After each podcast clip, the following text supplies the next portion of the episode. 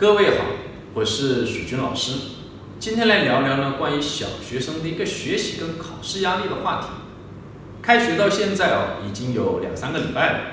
我跟我的团队呢走访了七到八所的小学，有公办的，也有民办的。人数多的一个班级啊有七十到八十人，人数少的班级呢有三十到四十人。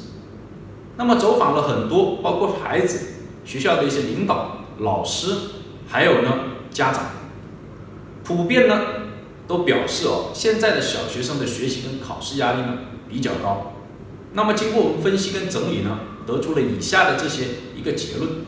第一个呢，现在的小学生啊，随着年级的增长，压力呢不断的增加，这倒也是符合我们现在的一个常态的。从四年级开始呢，小孩子的压力呢会急剧的上升。这是因为呢，四年级开始的成绩将作为他们初中上哪一个初中的一个依据，而五六年级的孩子的压力呢，则是最大的。我们问了很多很多的小学生，问他们呢，假如说压力排序哦，十分哦算是最高分，压力非常非常的大，而零分呢算是没有压力。五六年级的孩子的打分呢，普遍在八分以上，显示出来压力非常的大。而呢，我们的学校。家庭、家长，以及孩子本身如何来应对这些学习跟考试的压力呢？这是呢，我们这次走访呢，给我们感受最深的一点。学校的角度呢，主要是通过这种体育课、音乐课，还有心理辅导课来帮助孩子呢减压。但是呢，心理辅导课呢很少很少，比重很低。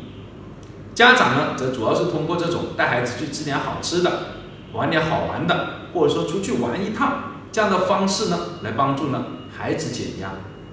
可是很遗憾，徐老师呢要告诉大家，这些方法呢对孩子减压来说的效果是非常有限的。为什么呢？首先，第一个，压力呢往往是具有情景性的。我所以这里所讲的压力哦，是指我们日常生活中面临的正常的压力，也叫做非病理性的压力和焦虑，通常都是有具体的情境。比如说，在学校里的压力呢，学习压力哦，就比呢在家里呢感受的要大；而走进考场的压力呢，又比呢在学校里的压力呢感觉要大；而拿到试卷以后开始做题时候产生的压力呢，又比呢走进考场的压力呢要大，具有明显的一个情景性。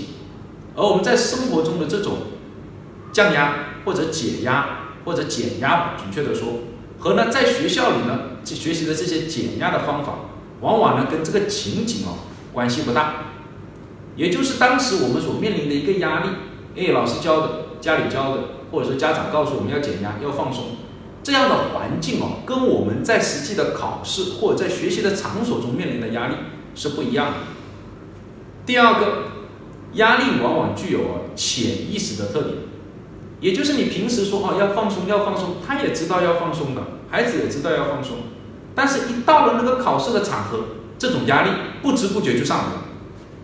这个是受潜意识控制，所以呢很遗憾，目前呢我们呢学校、家长和孩子哦所采用的一些减压的方法呢还不是很科学，不能有效的达到呢帮助孩子哦减轻学习和考试的一个压力。好，就先聊到这。有时间呢，我们再来分享。谢谢大家。